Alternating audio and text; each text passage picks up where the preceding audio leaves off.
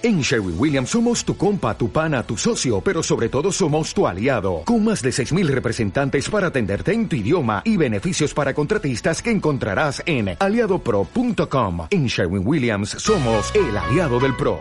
Los yanquis han venido al estalero con mis regalos. Y a la niña bonita van a obsequiarla con aeroplano. Con aeroplano de chorro libre que corta el aire.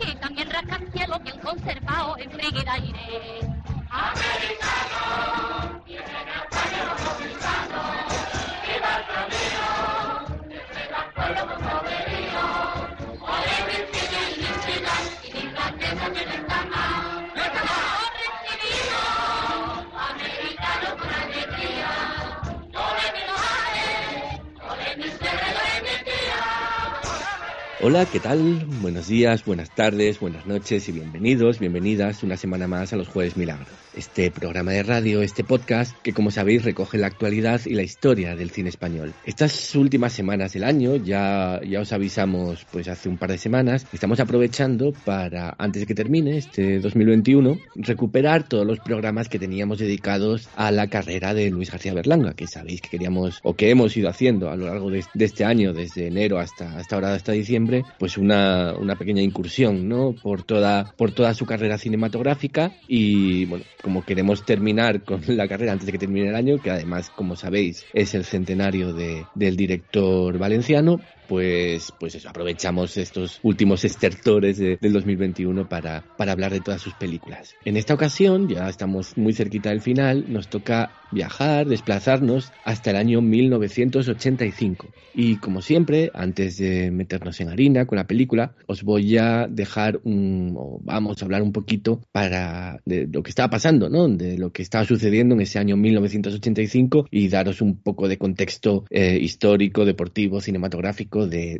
qué era lo que, lo que sucedía. Pues bien, eh, el 20 de enero en Estados Unidos, Ronald Reagan inicia su segundo mandato presidencial como presidente de, Estados Unidos. Un poco después, el 28 de enero, se graba una canción que reúne quizá la mayor, mayor corifeo ¿no? de estrellas de la música que jamás se ha reunido, la música popular. Se llamó Estados Unidos eh, USA for Africa, Estados Unidos por África, y la canción eh, se llamaba We Are the World, que además ha servido para eh, crear diversos memes eh, con, con, Bob Dylan un poco despistado ahí, ¿no? Cantando, cantando la canción. Seguramente sabréis a lo que, a lo que me refiero, pero vamos, en su momento fue un, un éxito tremendo y fue un momento de la música sin parangón, ¿no? En cuanto a esa reunión de, de estrellas. El 4 de febrero España reabre la verja que, que, separaba desde los tiempos de Francisco Franco, la, verja que, que, separa España de Gibraltar. Eh, volvía a permitir que, que, el tráfico de personas cruzara entre, entre el país y la colonia, ¿no? la colonia británica. El 10 de marzo eh, fallece el presidente soviético Chernenko y le va a sustituir un, joven aparatchik de, del partido llamado Mikhail Gorbachev, que bueno, mucha gente eh, pensaba que iba a tener poca importancia en la, en la historia de la Unión Soviética y que sin embargo va a ser un, un personaje fundamental, ¿no? sobre todo para, en, para entender el final de, de, esa era histórica como fue la era de, del comunismo en la URSS y de, y de los países de, del llamado telón de acero. El, el, 29 de mayo se juega la final de, la Copa de Europa entre los equipos del Liverpool y la Juventus en el estadio Heysel de, Brus de Bruselas. También fue un hecho que, que, marcó, sobre todo los que éramos muy niños en, en aquel momento, porque bueno, se producen una serie de, de enfrentamientos entre ambas aficiones, hay, hay unas avalanchas de aficionados y a causa de, de esos enfrentamientos y esas avalanchas pues mueren eh, 39 aficionados y eh, se, hay más de 600 heridos. Esa, esos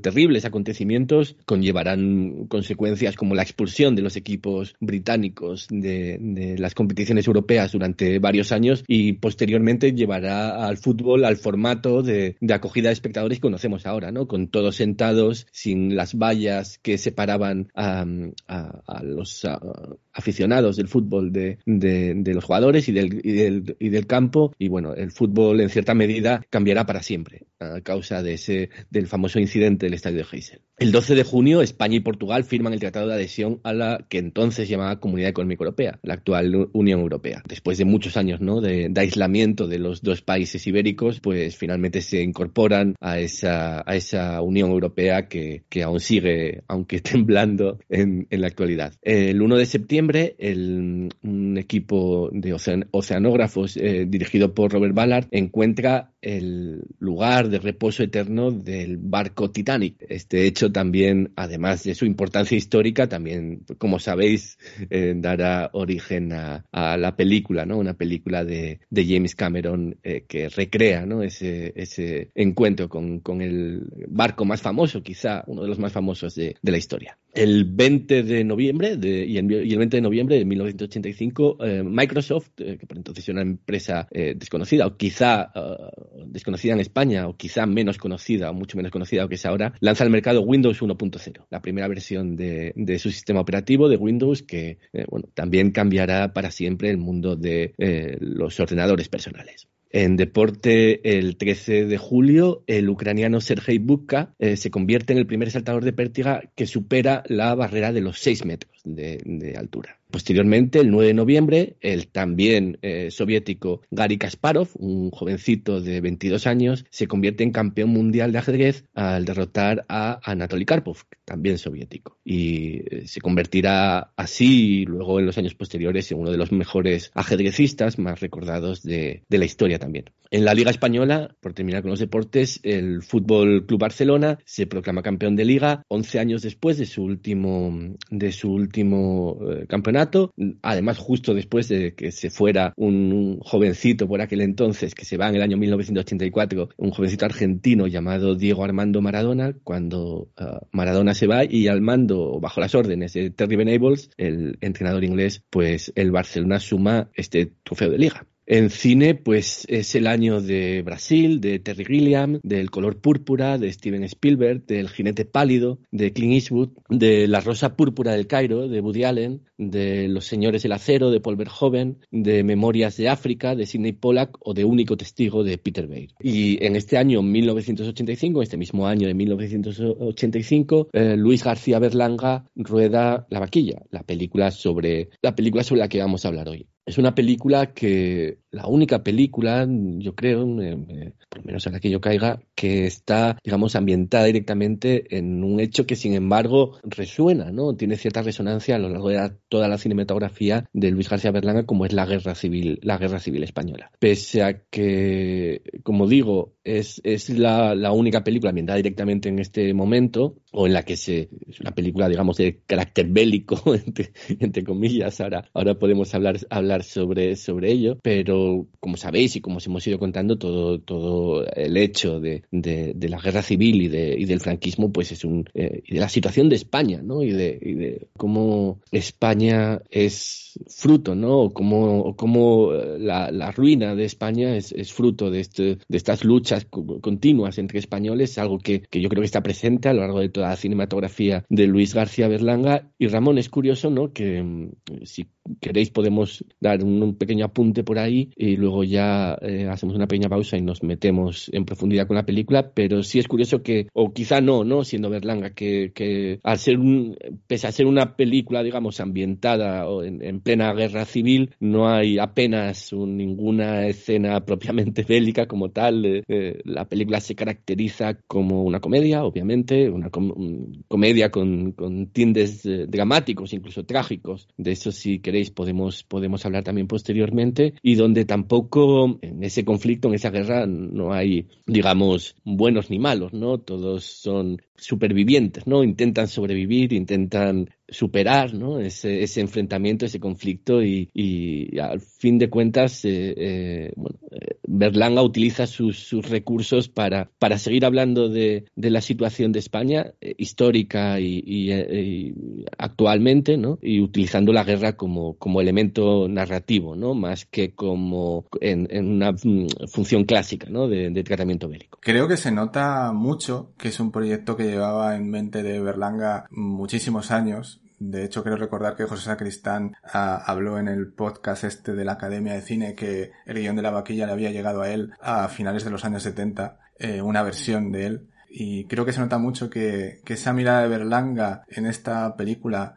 viene de hace muchísimo tiempo hasta el punto de que su manera de, yo creo, abordar la representación del conflicto, incluso del propio pueblo, de una manera que recuerda a lo que vimos en Bienvenido Mr. Marshall o la forma de representar a la sociedad de, de los jueves milagro o Plácido, el verdugo, creo que tiene muchísimas, eh, muchísimos ecos con esa forma de narrar esa forma de crear dobles lecturas respecto a la representación de la realidad cuando él en su, eh, en su filmografía de alguna manera se, se acercaba más al neorealismo con su toque eh, de, de, sorna, de, de sátira y de, y de, doble lectura para traspasar los límites de la censura. Y aquí queda como, como un eco de esa forma antigua de narrar de Berlanga, pero imbuida dentro de estos nuevos, eh, de estas nuevas formas que hemos estado comentando en los últimos programas que, que desde los años 70 eh, empezó a desarrollar, ¿no? Desde, digamos, Vivan los novios y que, y que tiene mucho que ver con, con las películas anteriores, ¿no? Que esta película es una película con muchísimos personajes, con cientos de extras, con composiciones de planos en los, que, aparece muchísima gente y hay muchos, hay muchos argumentos, muchos conflictos que aparecen ahí con los personajes que recuerda muchísimo patrimonio nacional, ¿no? Con un guion muchísimo más preciso, ¿no? Y con una narración que al estar acotada en el tiempo, pues funciona muchísimo mejor. Y lo que, lo que representas y lo que dices de, de la forma de representar que tiene el conflicto, que es siempre desde una dimensión humana y desde esa parte de la población obligada de alguna forma a antagonizar eh, al, a la otra parte de, España que está en la otra zona de las dos de la contienda me parece muy interesante porque se centra en los conflictos cotidianos en las en los problemas de las de las vidas de estos personajes del día a día de cómo conseguir tabaco y cómo conseguir el papel para liar el tabaco y de, y de cómo conseguir eh, las, el beneplácito de, de, las tropas franquistas para, para trabajar mm, planchándoles la ropa, ¿no? Del pueblo, ese tipo de, de cosas que para mí lo vincula mucho a otra, otra película de la época que es eh, Viaje en ninguna parte de Fernando Fernández Gómez,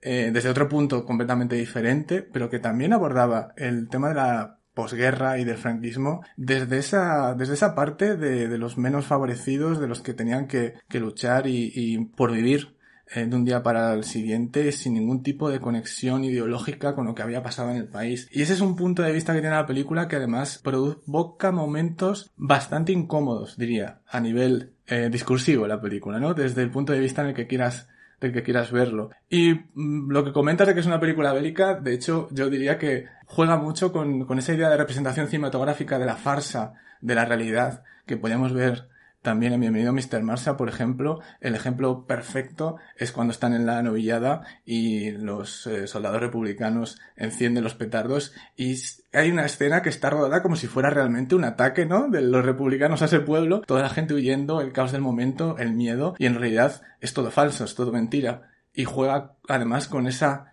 doble lectura de la escena en la que tú estás viendo algo que es cómico, pero a la vez está haciendo un reflejo de una tragedia que es muy real. Y ese yo creo que es el mejor Berlanga y, y que nos trae más recuerdos de, de, su época anterior, pero trasladados a, a, su nueva forma de hacer cine, digamos, eh, con todos sus signos de identidad, con planos secuencia maravillosos, eh, de nuevo, otra vez, y con todo ese reparto que era prácticamente eh, todo el cine español, ¿no? Ser sintetizado en, en la película con eh, toda esta generación de actores que, que realmente ya estaba definiendo el cine español en los años 80. A mí me parece que efectivamente tiene, tiene además muchas capas y, y que tiene sobre todo una posición, yo diría, única respecto a la forma de representar el franquismo y el conflicto que viene provocado por ese, por ese, esa lucha entre españoles, que también puede resultar incómodo como digo antes, pero que a la vez también refleja, y ya lo comentaré después, creo que refleja muy bien el hartazgo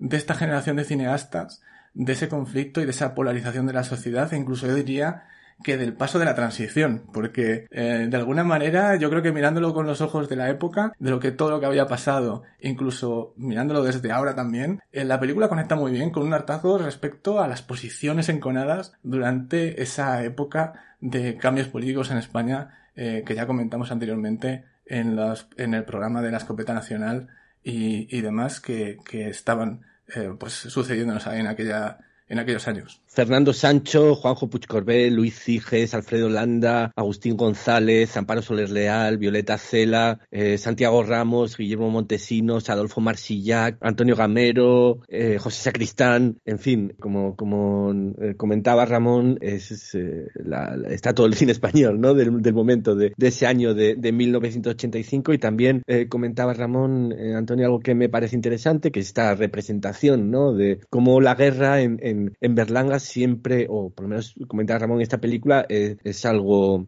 representativo, ¿no? En función de esa escena en la, en la plaza de toros del pueblo y que podíamos conectar quizá con otras escenas eh, bélicas, eh, siempre entre comillas, de Luis García Berlanga como las que sucedían pues en Calabut o en Novio a la Vista, ¿no? Donde, donde también había como una representación de, de esa guerra siempre tamizada ¿no? por, ese, por ese filtro irónico que, que, aplicaba Luis García Berlanga a todo, a todo lo que hacía. Sí, ese, esa mirada patética ¿no? hacia, hacia las instituciones, en este caso el ejército, pero también eh, la, la, institución religiosa, eh, siempre ha estado muy presente en sus películas. ¿no? Y quizá ese fue uno de los motivos por los que este proyecto tardó tanto en realizarse. Ya fue una idea que él estaba tramando desde los años 40, que él cuenta que se le pudo ocurrir cuando él fue eh, destinado a la, a la, a la guerra, ¿no? A la contienda también en Aragón, que también en una zona similar, ¿no? Cercana a donde transcurre la película y que él tuvo esa experiencia desde el cuerpo médico del lado republicano, o sea que él tampoco entró directamente en contienda porque tenía algún amigo, algún conocido de la familia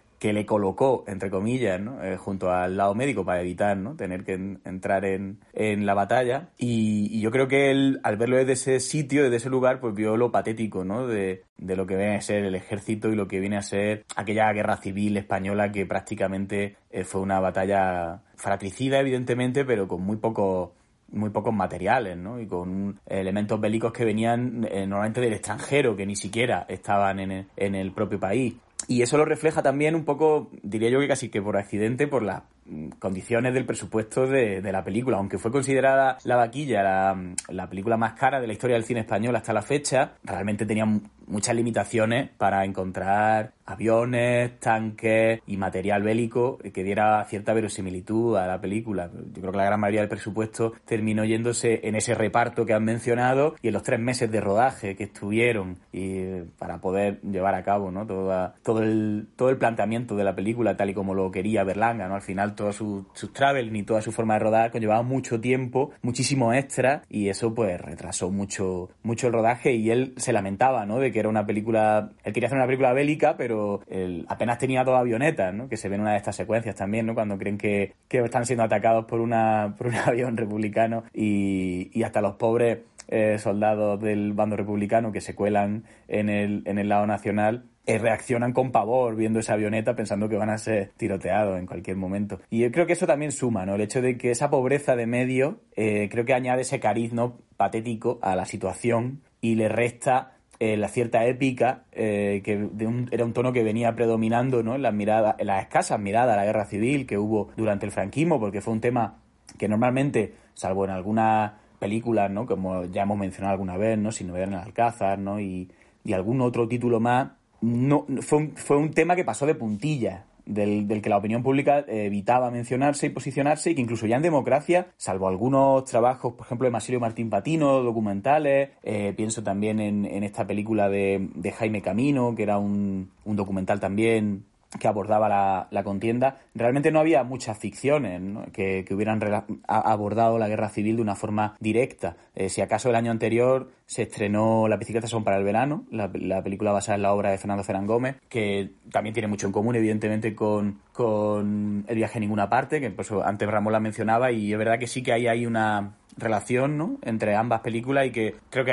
las dos se estrenaron en poco años, con pocos años de diferencia y sí que reflejan esa España de eh, que, pasó la guerra y que tiene un modo de vida muy precario y que se ha adecuado a esa precariedad y que al mismo tiempo no deja de, disfrutar o de celebrar sus tradiciones y de entrar en conflicto con ellas, ¿no? que al final es lo que propone Berlanga. ¿no? Eh, realmente más que una película sobre la guerra civil, es casi como un paréntesis en, la guerra civil, por eso también se lleva a, una zona en, el, Alto eh, Aragón donde bueno, podíamos llegar a pensar que podría suceder algo así, ¿no? En el que un pueblo eh, del bando nacional celebra una, una fiesta por la Virgen de Agosto y el lado republicano, los combatientes, quieren participar también de esa fiesta. ¿no? Y podríamos imaginar incluso que durante un día eh, se, se, pueden incluso hasta olvidar ¿no? que están en guerra, ¿no? porque la necesidad de ese alivio, de, ese, de esa festividad, del baile, de la comida, de la celebración, en este caso una corrida de toros, está muy por encima. ¿no? Pero aquí Berlanga también es muy inteligente porque en un momento en el que también se, se echaba en falta un mayor posicionamiento político del, del, Partido Socialista en el gobierno de Felipe González, que en ese momento no impulsó ninguna ley de la memoria histórica, teníamos que esperar a 2007 ¿no? para una ley de memoria histórica, todavía con, la amnistía parecía aquello superado, pero realmente fue un tema eh, desde el que no hubo cierto posicionamiento. Berlanga tampoco eh, pretendía posicionarse él, al contrario, él renunciaba a la guerra y creo que la, la, película realmente es una oda a la deserción de la guerra, en cierto modo. ¿no? Si, si él pudiera, eh, no habría participado en la, guerra civil y el mensaje que lanza incluso es ese, es ese también, un mensaje también complicado de, de, de, ver ¿no? y analizar hoy en día, pero en el que la diferencia entre un bando y otro, que evidentemente están porque representan a diferentes clases sociales, porque diferent, representan a diferentes estamentos, no son tan grandes o no están tan marcadas por ciertas decisiones ideológicas, sino por accidentes familiares, laborales, sociales, que condicionaban estar en un bando u otro. ¿no? Estaba esta secuencia maravillosa en la que va, están bañándose en esta, bueno, en esta charca aquí en, en el, al, junto al, al pueblo y, están juntos los del bando republicano y el bando nacional en pelota y, y, y también ve hasta qué punto. ¿no? Yo creo que Berlanga le interesaba muchísimo llegar a ese punto de,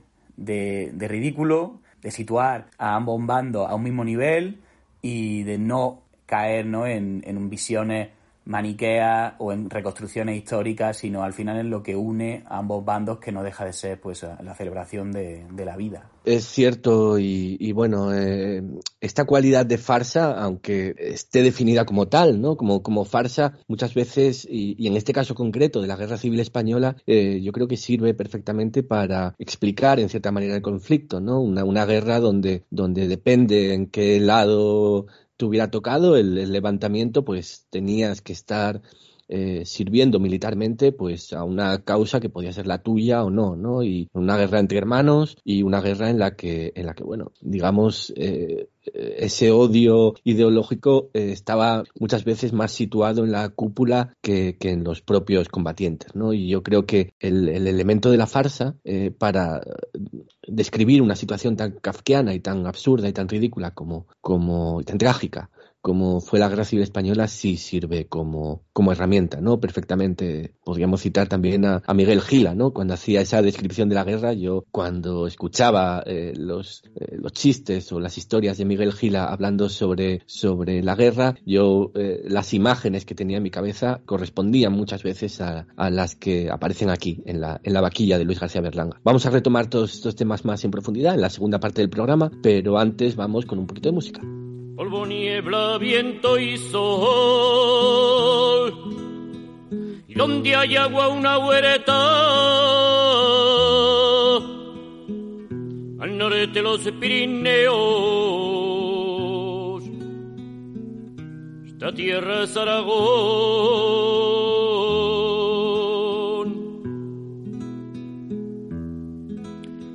Al norte los Pirineos, al sur la Sierra Callada. Pasa el Ebro por el centro, con su soledad a la espalda.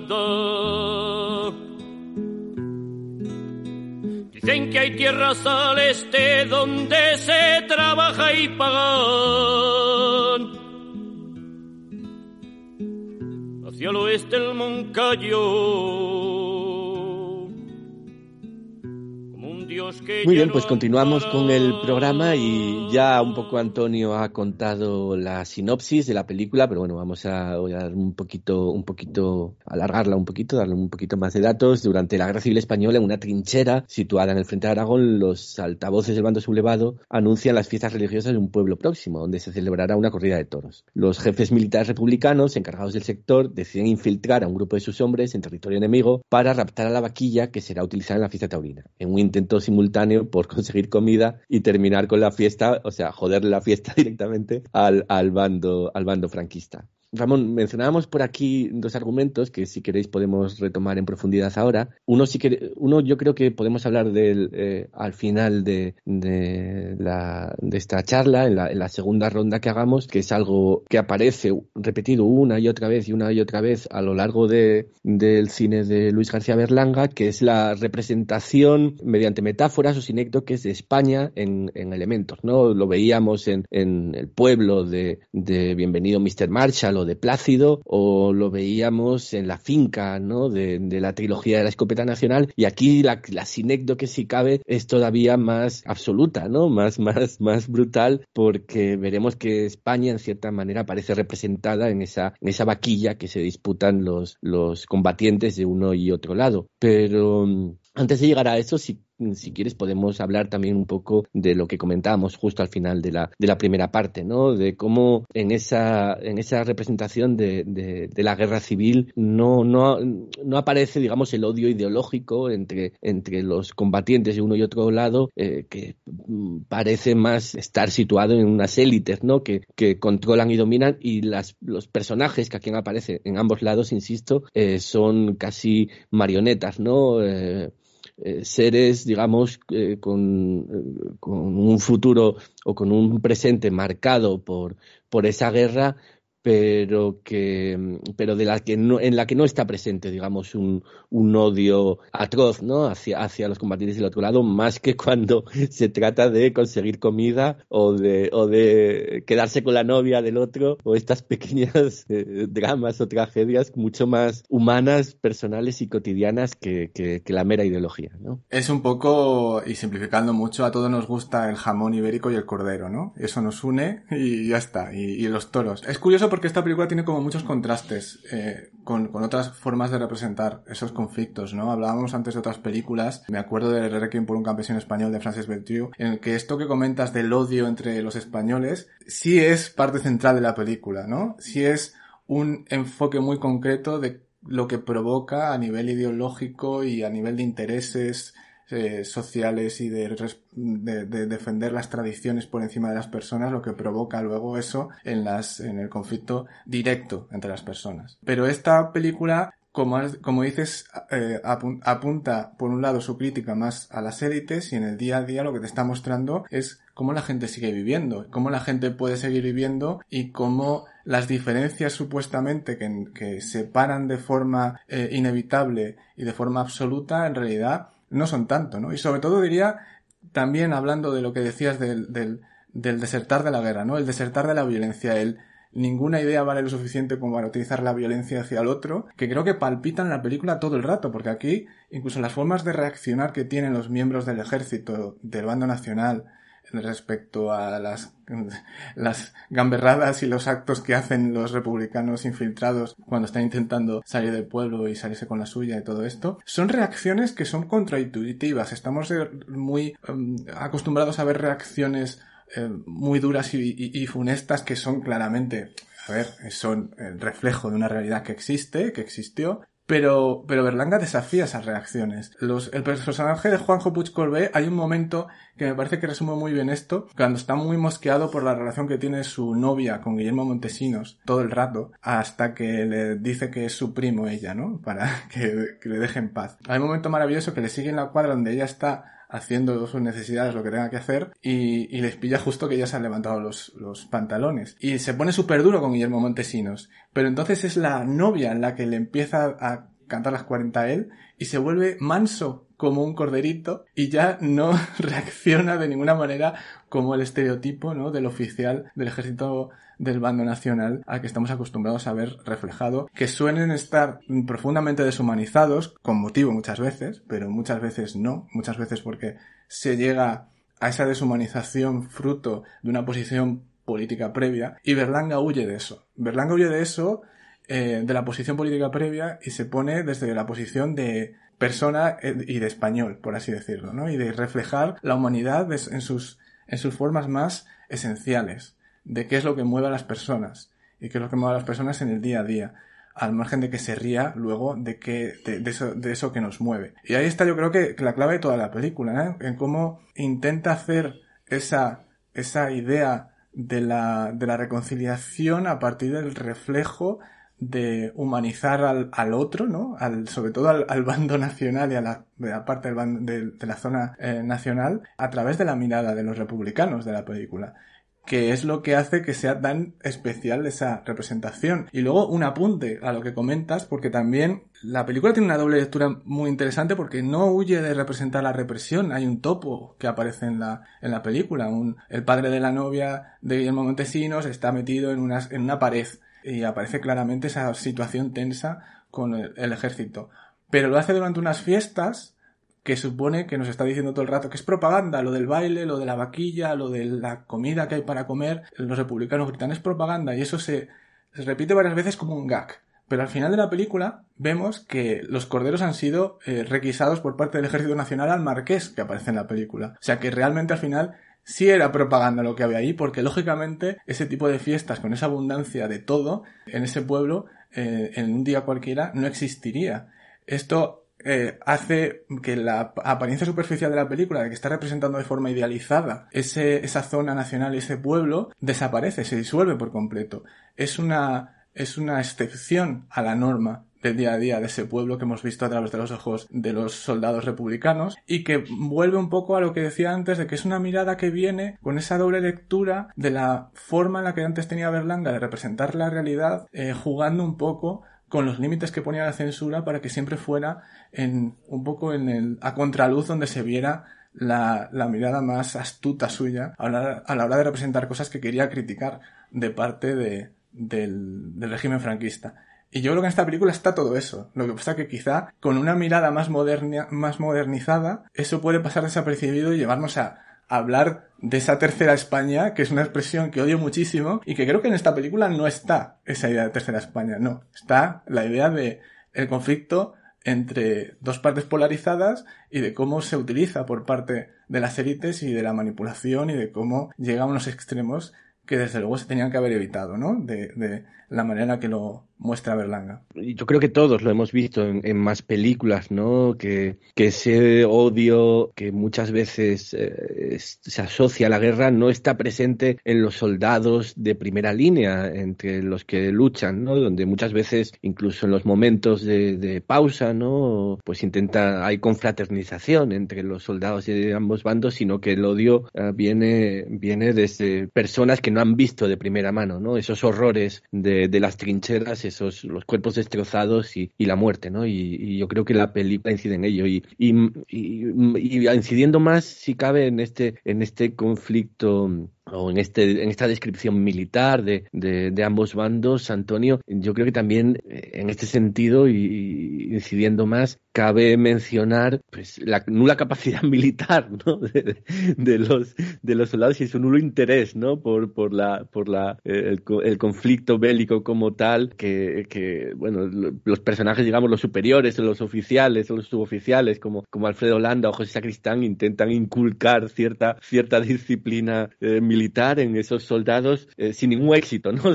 Son, completamente, son unos inútiles militares eh, en, ciertas, en cierto sentido. Y yo creo que en esta, esta descripción de, la nulidad militar de, los soldados eh, y su, su absoluto, absolutamente nulo interés por, por, la, la batalla como tal es muy berlanguiana, ¿no? También creo en ese sentido. Sí, sí, totalmente. Y además esto lo traduce también en, en, la puesta en escena. Hay una secuencia magnífica, súper divertida al principio, cuando está José Sacristán, el personaje de, de este brigada de, del teniente, del teniente Broseta, que está pidiendo un matarife para, para sacrificar a la vaquilla y el, la cámara con un traveling muy suave se va acercando a, a, un carnicero, no dice, no, aquí hay un carnicero, ¿no? Y ese hombre se va agachando para que no le seleccione y dice, te estoy viendo, te estoy viendo, no te agaches. O sea, creo que refleja, bueno, al final el miedo no inherente al ser humano en una situación tan límite como la guerra, donde la ideología queda a otro nivel, ¿no? De hecho, la película no entra tampoco, ¿no? En disquisiciones de, bueno, anarquistas, socialistas, republicanos, del Estado tampoco de la contienda en ese momento a nivel nacional, apenas hay ningún comentario. Prácticamente los personajes lo que pretenden es sobrevivir, sobrevivir al día siguiente, comer. Sí que se habla del hambre que pasan,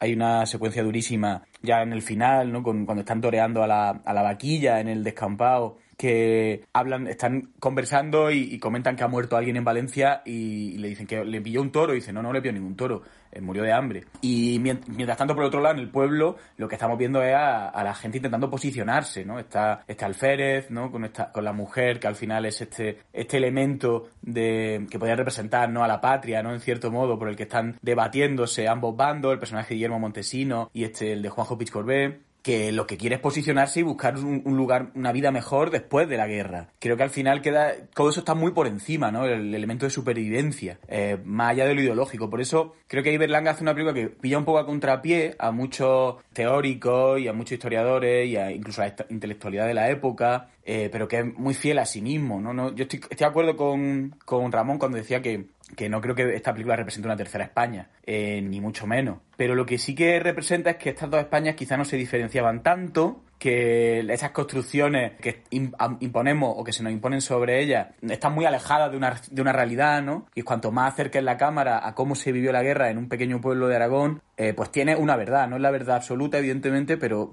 Berlanga sí le interesa, ¿no? Llegar a esa esencia, ¿no? De, y, a, y a cómo la guerra afectaba a a las clases más, más bajas, más que intentar tratar de hacer un tratado ni posicionarse ideológicamente, aunque evidentemente la película está contada del lado republicano, también porque ahí está el factor divertido, ¿no? De, como siempre en las películas de Berlanga, se ridiculiza a todos los personajes al máximo y es bastante divertido ver a estos republicanos íntegros dentro de, de, este, de este circo, ¿no? De este carnaval berlanguiano, casi una falla grotesca en las que tienen que, bueno, pues ir a misa, a torear una vaquilla, ¿no? Y tienen que saludar a todos los altos mandos franquistas, tratar con este marqués, que por cierto lo iba a entrevistar Luis Escobar, ¿no? el, marqués de Leguineche, y no pudo hacerlo, pero al final el papel lo hizo Adolfo Marsillac, que también lo hace muy bien, pero que también vincula, ¿no? Ambas películas ya están ahí vinculadas de cierto modo, ¿no? Tanto la trilogía como, como la vaquilla. Y creo que es lo que él busca, en cierto modo, es continuar también a nivel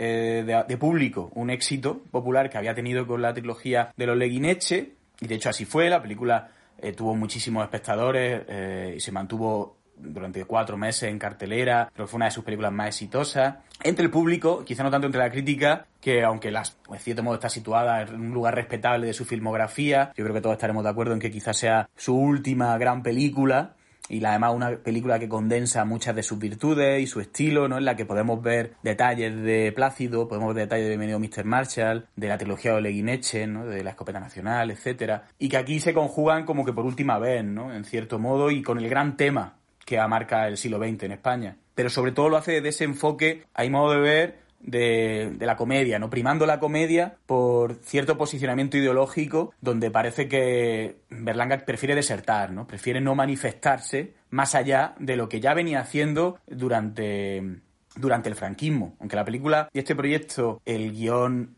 sufrió diversas modificaciones, se llegó a presentar varias veces, tanto en los años 50, 60, 70, y la censura siempre lo rechazó bajo diferentes nombres. En primer lugar se llamaba Tierra de Nadie, luego Los Aficionados, y en último caso La Fiesta Nacional. evidentemente ya durante la democracia sí podía eh, hacerse. Pero decía el propio Berlanga que él, en este caso, aunque ya no tuviera la censura, él sí quería ponerse una autocensura. Él no quería que esta película se convirtiera en, en cierto modo en una revancha. ¿no? Él quería que la película mantuviera esa pureza que, que, podía lograr ¿no? gracias a ciertas limitaciones. ¿no?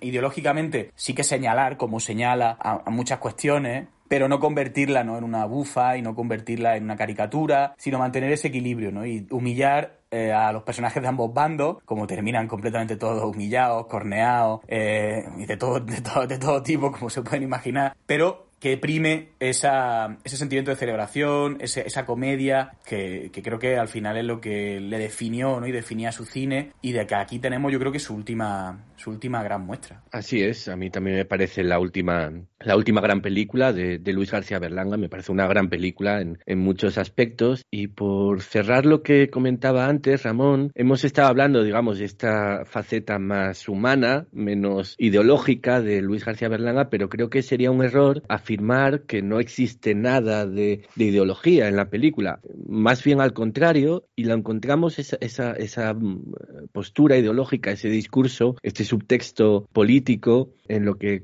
comentaba al principio de esta parte, ¿no? En esa representación de España, en esa metáfora, en esa sinécdoque de, de España representada en, en, esa vaquilla que se disputan ambos bandos y que al final, pues, pues termina como termina, ¿no? Y, y esos, ese plano final de, de, la vaquilla representa muy bien a cómo eh, queda la España la España de posguerra, ¿no? ¿Qué va a ser de la España de posguerra? ¿Cómo, ¿Cómo va a ser devorada y por quién? Y creo que ahí sí sitúa Luis García Berlanga toda la carga ideológica, ¿no? De, de, de la película y, y, como siempre, también en Berlanga, quien resulta más, eh, más, más, dañado, más atacado por, por, por ese señalamiento ideológico son las grandes instituciones. Con los individuos, Berlanga sabemos que siempre es cariñoso, ¿no? Aunque, aunque los ridiculice un poco, pero lo hace de, de un, desde un punto de vista no cruel él, pero con las instituciones sí, sí lo es, ¿no? Y, como digo, creo que sería un error pensar que no hay ideología o que no hay eh, discurso político en esa película. Lo hay, es claro, y eh, desde mi punto de vista aparece, eh, sobre todo, como digo, en esa, en esa representación de, España, en, que es la propia, la propia vaquilla, ¿no? Que se disputan ambos bandos. Es inevitable, por un lado, la forma que tiene de representar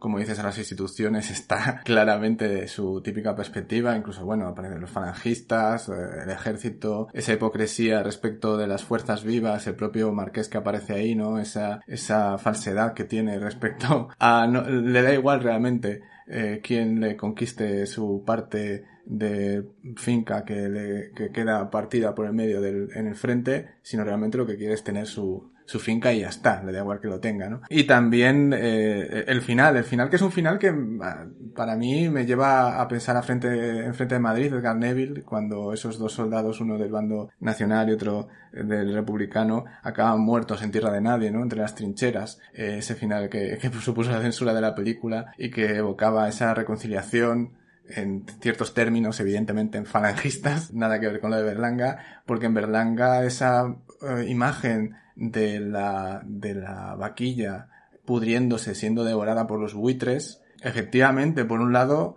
eh, nos lleva a pensar en la, en la posguerra, pero ya, ya lo dije yo en, en, al principio, ¿no? Que también me lleva a pensar un poco en la transición, esa, esa imagen, esa imagen de cómo esa España destruida, no solamente en la posguerra, sino durante 40 años, acaba al final en manos de intereses políticos que en muchas ocasiones eh, eran los mismos que estaban eh, 40 años antes, ¿no? Y que de alguna manera no, no respondían esas, esos poderes a las necesidades de los ciudadanos, sino a unos intereses más de quién está en el poder y otros, otros asuntos relacionados, eh, que seguían, yo creo, persistentes y que, bueno, pues yo creo que siguen incluso en la actualidad por resolverse, ¿no? Esa imagen es muy poderosa, es claramente, es, es terrible, pero, pero también es un poco el remate, porque efectivamente, como, como comentabais antes, hay un momento anterior en el que vemos esa muerte de hambre de, de uno de los toreros, ¿no? ¿Ha muerto con, corne, corneado por un toro? No, de hambre. Y toda esa última parte de las dos partes de las trincheras en el frente, gritándose y quedando en ridículo porque básicamente están luchando por ese animal que está moribundo y se está prácticamente viendo como ese, esa decadencia, ese final que, que, es inevitable de su muerte, nadie lo percibe y, y, sin embargo están todos gritándole a ese torero que lo lleva por el campo, que, que lo está, que lo, está acompañando en los, últimos momentos de, de su vida, también un poco como una víctima más de, de la guerra sin haber estado en, en el frente. Entonces, sí que se puede encontrar, por supuesto, en todo el momento, en todo el metraje de la película, decisiones, diálogos, momentos, situaciones y la forma de representar de los personajes que tienen eh, unas connotaciones políticas muy evidentes. Ya digo, a pesar de que esté disimulado a veces bajo una doble lectura, está todo ahí, ¿no? El hambre, la represión política, la relación con los ejércitos, la propia relación de los soldados que pasan bastante de la disciplina y de cómo, de, de, cuáles son realmente las directrices de sus altos mandos para llevar adelante la guerra. Recordemos que hay un momento aquí eh, que se habla de que llevan muchísimos meses sin pegar un tiro entre las dos trincheras, porque cuando empieza la película parece que simplemente están como en un impasse, en una pausa de la guerra, pero luego lo sueltan, ¿no? Llevan mucho tiempo sin pegar un tiro en ese, en ese frente. Así que sí, yo, eh, claramente hay un posicionamiento, lo que pasa que es un posicionamiento que no está, eh, contextualizado dentro de las posiciones oficiales o las posiciones dentro del propio conflicto, sino que está fuera. Es una mirada de un outsider, es una mirada de alguien que lo ve con unos ojos mm, bastante mm, distintos a los, a, los que estamos habituados a, a, que narren este tipo de historias, pero siempre con una honestidad intelectual que siempre ha caracterizado a todas las películas de, de Berlanga y a toda su obra. Yo creo que en eso, eso está clarísimo. Y, y como apunte también diría, no sé si es una decisión política, pero que al final de la película suene la, hija, de Juan Simón, esa película dirigida por José Luis Sáenz Heredia y producida por Luis Buñuel, me parece también una decisión bastante política, ¿no? Con toda la historia que en su día ya comentamos al respecto de la relación entre esos dos eh, cineastas, cada uno de ellos posicionados en lugares muy distantes en el espectro político. Así que sí, yo creo que hay decisiones de todo tipo, formales eh, incluso, y estéticas, que son evidentemente de, una de un posicionamiento político muy claro. Pues sí, podéis rescatar el podcast que le dedicamos a la película Historias de la Radio, eh, que es donde creo que contamos esa historia que, que unía a Sáenz Heredia y a, y Buñuel. Y acudís a iVoox o, o, Apple Podcast o a todas estas plataformas donde tenemos subido los programas y buscáis Historias de la Radio. Si estáis interesados, interesadas en conocer esa historia, pues, pues lo buscáis ahí, lo, lo, lo escucháis. También mencionabas un antecedente, ¿no? Como, como es Frente de Madrid, la película de Neville, yo también, eh, un precedente, ¿no? Eh, yo también podría eh, pensar en una película que también está, tiene relación en cierto sentido en, cuanto a su discurso ideológico, no tanto en el plano formal, pero sí en, el discursivo, que es En Tierra de Nadie, ¿no? La película de Dan Stanovich que cuenta la, la, guerra de, la guerra de Bosnia, ¿no? Desde, también utilizando la metáfora de dos soldados de diferente bando que en esta guerra civil eh, pues se encuentran también en una, en una trinchera y deben eh, superar su odio, ¿no? El superar eh, las, las imposiciones que, que, por las que les condiciona los, los altos mandos o, o la concepción ideológica que tienen ambos bandos de esa, de esa mm, de esa guerra civil, de ese, de ese conflicto armado. Volviendo a, la vaquilla, Antonio, eh, y, a, la vaquilla, a la vaquilla película y a la vaquilla eh, como, como elemento eh, narrativo, creo que Berlanga mm, después contó en, en alguna entrevista que esos buitres que devoran a, esa vaquilla tirada, ¿no? muerta en, en, tierra de nadie, sin que ninguno de los dos bandos pueda aprovechar su, su carne, pues que esos buitres representaban a la Iglesia Católica y su su papel, ¿no? Durante, durante o después de la guerra civil, que son al final el único triunfador, ¿no? Al final es la, la única parte que gana de, de todos los, los, elementos que intervienen aquí son los buitres. Y, y yo creo que, que, bueno, es evidente, ¿no? Que hay, que hay un, un discurso político muy fuerte y, y, un, y un señalar con el dedo, ¿no? A las instituciones que no, que no a las personas. Sí, de hecho él en la entrevista lo manifestaba abiertamente que esos buitres para él eran eh, la Iglesia Católica que fue la gran vencedora de la contienda, la que impuso su dogma, la que impuso su doctrina, su moral, una forma de ver el mundo y la que se enriqueció y, junto a la que el, gobierno de Franco, ¿no? la dictadura, impuso ¿no? su, su forma de ver el mundo ¿no? y, de, recuperar también ciertos valores, de, tenemos que volvernos y retrotraernos a la reconquista, a Isabel la Católica y etcétera, ¿no? Y creo que ahí él fue frontalmente, ¿no? Eh, y en la película hay muchas hay muchos diálogos en los que no sale precisamente bien parada ¿no? la institución religiosa, ¿no? Como este momento en el que eh, la, mujer aquí de este militar dice que, que, ella va a dar todo su dinero y todo su va a donar todo a la iglesia para así ir antes al cielo, ¿no? Y el cura le responde que sí, que sí, que por supuesto, mientras está atiborrándose eh, de comida, ¿no? Eh, bueno, creo que es obvia ¿no? la, metáfora. De hecho, es que bueno, la película no deja de, estar construida como, como una gran sátira y como una gran, sobre todo, en ese sentido, jugando un poco con, con pequeñas metáforas, lo que termina creando es una, es una gran eh, deformación de, de, la realidad, un gran sainete, desde el que construye ¿no? y, y él integra nuestra visión suya, que por supuesto tiene su ideología y que disemina a través de, de una estructura coral, ¿no? Que es una estructura coral que ya estaba muy presente de Bienvenido Mr. Marshall y que probablemente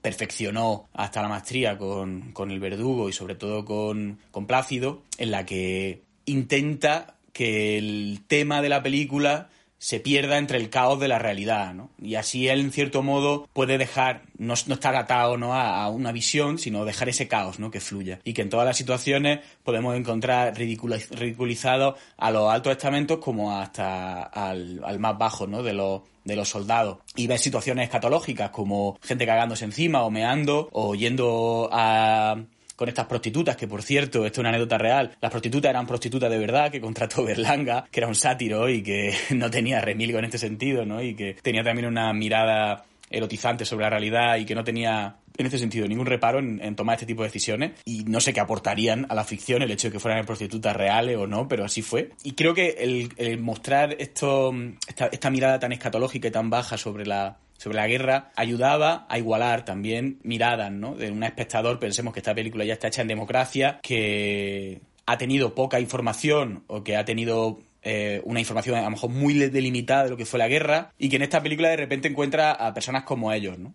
Eh, gente llana, que está en el, sitio equivocado, en el momento equivocado, que tiene hambre, que quiere follar, que quiere comer y que quiere bailar y que quiere sobrevivir al día siguiente. Y eso quizá hizo que, el público conectara y entrara también con la película, pero como en esta suma al final de, metáforas que hay, tanto hablábamos antes de, esta mujer, ¿no? Que, que, podría encarnar a la patria, ¿no? Y que divide tanto al alférez como a este soldado republicano, eh, está la vaquilla, por supuesto, y está este final con los buitres, pero son muchas pequeñas secuencias que inciden en esta versión simbólica de la guerra civil, más allá de una recreación histórica fidedigna, ni de un posicionamiento ideológico que esté por encima de, de, las posibilidades propias del cine, ¿no? Que al final el espectador saque sus propias conclusiones de ese final, que es uno de los finales más duros y más fuertes ¿no? de la filmografía de Berlanga, aunque ese traveling final, ese momento de cámara quizás sea algo impreciso, algo torpe, visualmente no tiene el, no sé, el, gusto, ¿no? Ni estéticamente de, de, otro traveling de su filmografía. Y quizá tampoco tendría que tenerlo, ¿no? Porque es una secuencia en la que él frontalmente está mostrando un país ya en ruinas, ¿no? Del que se están aprovechando estos buitres. Pero es que antes, justo antes de esto, para mí está ahí un momento increíble que es cuando cae la noche, empiezan a gritarse de un bando a otro y empezamos a escuchar ya en off, solamente con el sonido, disparos, gritos. La guerra es eso. O sea, eh, es increíble cómo logra eh, Berlanga sintetizar la guerra en apenas un off de 15 segundos de un sonido que no vemos y, y, al día siguiente lo que encontramos son esas consecuencias. Y es lo que al final probablemente mucha gente de la época eh, también ha culpado de la época, bueno, de nuestra época también, ¿no? En la actualidad, ¿no? Que siempre a Berlanga desde en democracia se le ha visto eh, con cierto desdén alguna de sus películas por no decir todo lo que no pudo decir durante el franquismo, ¿no? Quizá hay muchos espectadores, muchos críticos que querían que Berlanga en democracia fuera súper crítico con, con, el franquismo, que siguiera hablando de la dictadura, que dijera todo lo que no pudo decir. De cierto modo ya lo hace con la trilogía de Leguineche, que creo que es un ajuste de cuentas perfecto y una película que representa lo que fue la transición eh, en muchos sentidos. Y el, el hecho de que en la vaquilla esa construcción que hace simbólica parece que no es, no es suficiente ¿no? para muchos de los críticos de la época eh, y les parece fácil porque en cierto modo eh, parece que él no quiere posicionarse, aunque por supuesto estoy de acuerdo, que se posiciona eh, claramente, ¿no? Y que está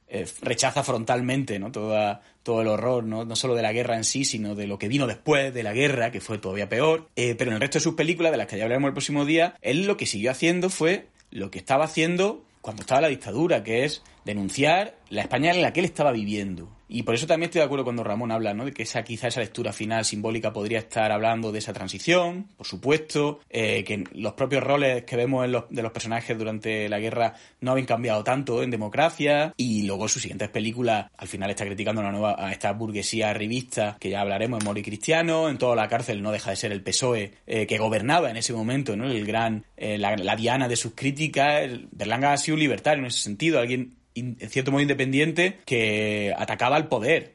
Y en este caso el poder era el PSOE. Y creo que aquí con esta película también lo que no quiere es ser presa de un discurso dominante, ni quiere hacer una película moralista, ni, ni de la que luego puedan crearse discursos políticos, porque él siempre ha estado ajeno a todo eso. ¿no? Es decir, no está haciendo una película como Ken Loach, hizo Tierra y Libertad, que por cierto me parece una de las mejores películas sobre la guerra civil, evidentemente mucho más ideologizada y mucho más posicionada, pero que también se adentra a unos niveles como a intelectuales en, dentro del bando republicano, como pocas veces se han hecho en la historia del cine español. pero él no quería hacer una película de la que se pudieran apropiar otros. Él realmente lo que quiere mostrar una película que divierta a ambos y que indigne a ambos, que muestre los horrores de, lo que supuso la guerra, ¿no? Y al final lo ridículo y lo patético de, de la circunstancia, ¿no? Y está esa vaquilla que creo que la, refleja a la, perfección. Sí, yo como decía antes, sí, sí creo, bueno, creo que es evidente que hay una, una carga ideológica, lo que hay una, no hay una carga partidaria, ¿no? Eh, no hay una carga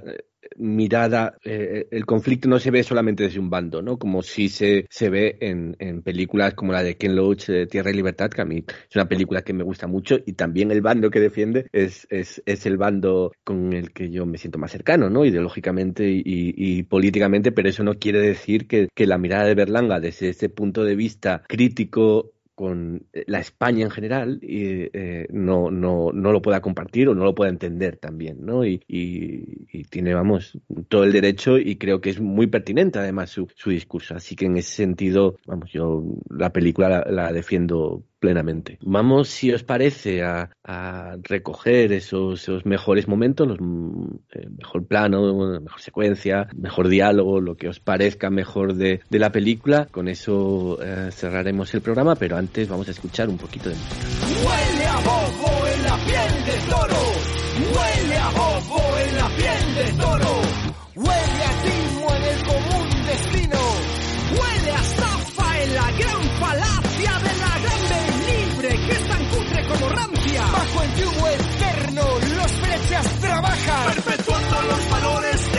Patria. ¿Cuáles? Chapuza, romería, escaqueo e ignorancia.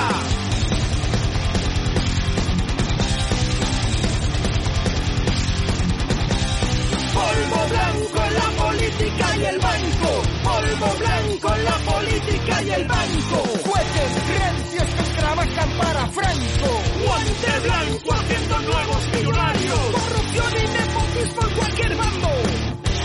Todos en el pozo digiriendo su milagro. Bigote, ceja o barbacana. Votan sopladaitas que te vengan gana. ¿Y qué hago ahora?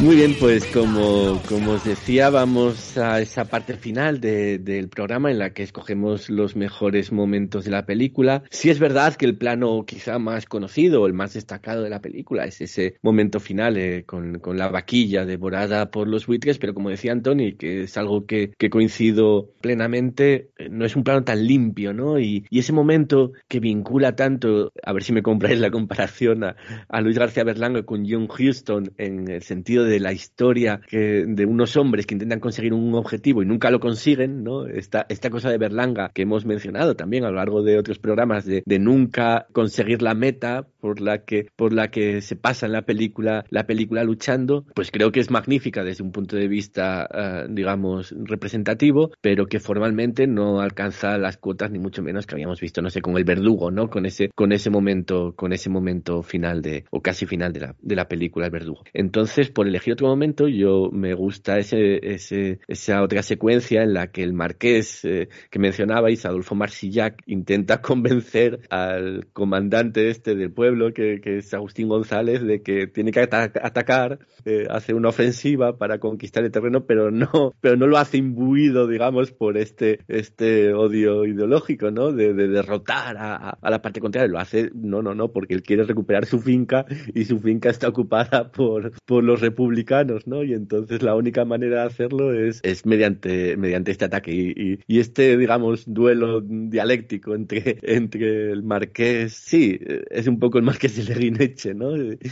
Que mediante eh, la, excusa o, la, la, la, cobertura de la ideología, al final lo que priman son sus, sus, propios, sus propios intereses, ¿no? Y yo creo que es una, mm, una simbología muy clara y de algo que pasa a lo largo de toda la película, que es que, bueno, al final todos están luchando eh, por, por conseguir sus pequeñas cosas, no sus pequeñas fincas. En el caso del Marqués es una, es una gran finca, pero todos luchan por su pedacito de terreno, ¿no? Por su novia o por su eh, comida o por su casa o por, o por estas cosas, ¿no? De donde, digamos, el, eh, lo ideológico pasa, pasa a un segundo plano. Eh, Ramón, ¿cuál es tu momento favorito de la película? Siendo una película además en la que hay muchísimas escenas, yo creo que, que son excelentes, que son notables. A mí la que probablemente más me gusta es esta en la que Guillermo Montesinos con esa especie de, de vendas alrededor de su cara para que no le reconozcan en el pueblo, va a la casa de su novia.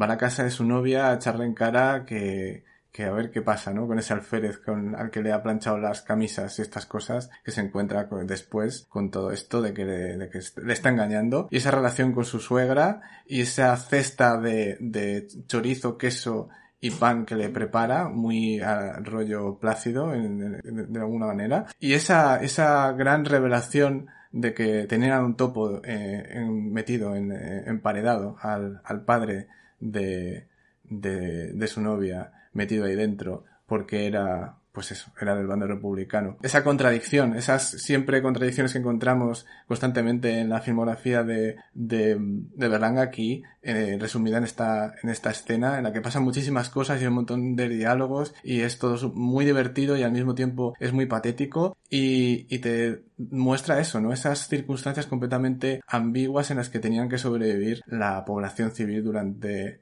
durante la guerra y mm, durante eh, la posterioridad en la represión franquista, eh, por un lado con esas relaciones tan buenas con el ejército y, y teniendo que involucrarse con ellos eh, también sentimentalmente y al mismo tiempo defendiendo el legado pasado ¿no? de las víctimas y de los que tenían miedos a ser escarmentados por no haber sido fieles a, esa, ese bando sublevado. Eh, me parece que una escena que es, está maravillosamente bien realizada, sobre todo recuerdo ese movimiento de cámara después de un plano secuencia muy largo que acompaña a la novia hasta la ventana para saludar a Juanjo Puig Corbet, que realmente muestra muy bien cómo funcionaba aquí en ese sentido de realismo y de tensión dramática durante toda la película que hace en su, en su puesta en escena Berlanga y aquí con esos espacios pequeños y esos espacios más abiertos, un poco combinados también, pero sobre todo eso, subrayando una vez más la contradicción, la contradicción de echarle en cara a alguien que está colaborando con el enemigo y al mismo tiempo está protegiendo a alguien para que no sea víctima de, del bando nacional y no le fusilen. Esto de planchar la ropa, Ramón, ¿no salía como metáfora en otra película de las relaciones sexuales, en otra de las de Berlanga, o, lo, o, o la estoy confundiendo yo con otra?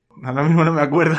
Yo me acuerdo, en, en, en Plácido, el, en Plácido, cuando están grabando el programa este, el concurso, al locutor están, eh, está ahí con las dos chicas, con las mozas estas que le están la, te, le están planchando la ropa. Y él, una de ellas es la mujer de José Luis Moreno de José Luis, de José Luis Moreno perdona de, de José Luis no ya se me, olvida, se me olvida el nombre. De José Luis López Vázquez que llega y dice, pero bueno, ¿cómo que le estás planchando aquí, no sé qué, a la ropa, no sé cuánto? Así que, ojo, se repite, así que por algo será. Correcto, correcto. Sí, sí, sí. Un saludo a José Luis Moreno, por cierto, si nos escucha desde la cárcel. Antonio, tu, tu momento favorito de, de la peli. Eh, pues mi momento favorito está sorprendentemente vinculado a José Luis Moreno, ¿eh? Porque José Luis Moreno fue el artífice de que se asociaran en mi memoria estos dos momentos que se han unido y que, y que han hecho que joder, me haya reído mucho y quizá no sea un momento el más brillante a, ningún nivel de la película, pero sí que me ha hecho mucha gracia porque reivindica a un gran actor que quizá ha pasado por puntillas por la historia de nuestro cine, que aquí hace un papel muy complicado y que resuelve con mucho oficio, con mucho sentido del humor y, y, que yo no sabía ni siquiera que era él quien lo estaba interpretando. Me refiero al personaje de limeño, de este torero eh, un poco cobarde, por así decirlo, ¿no?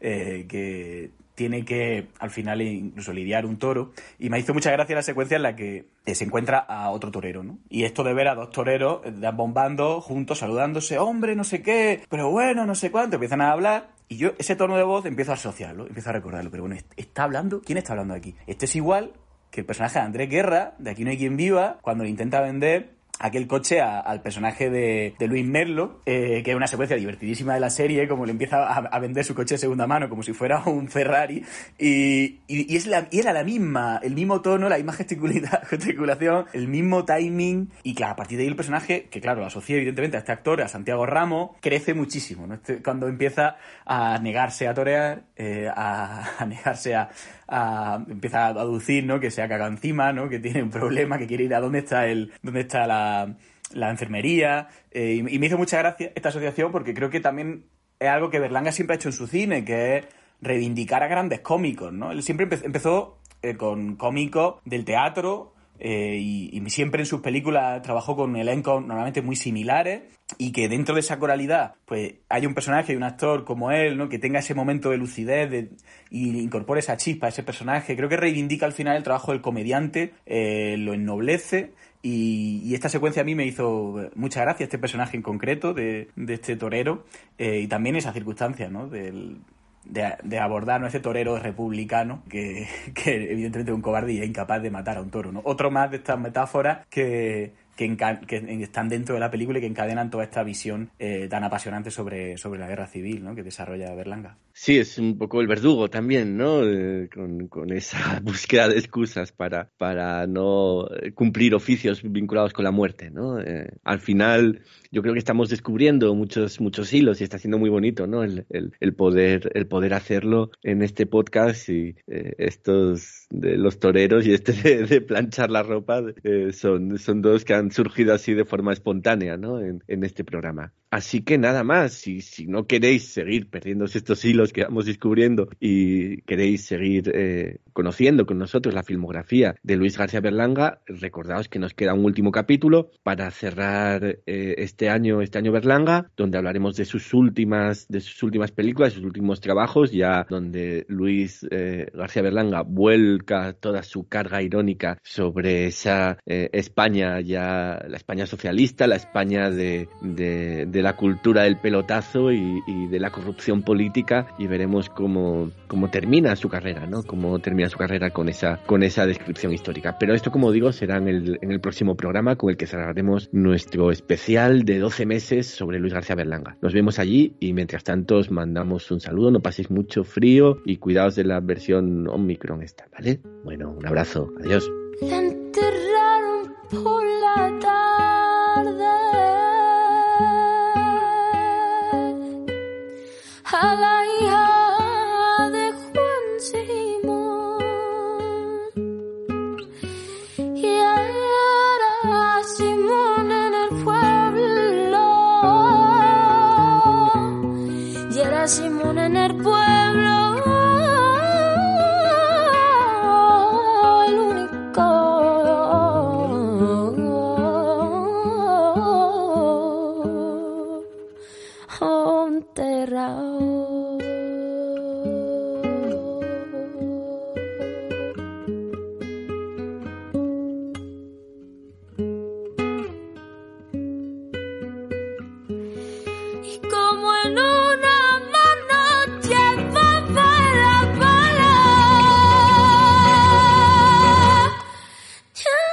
若。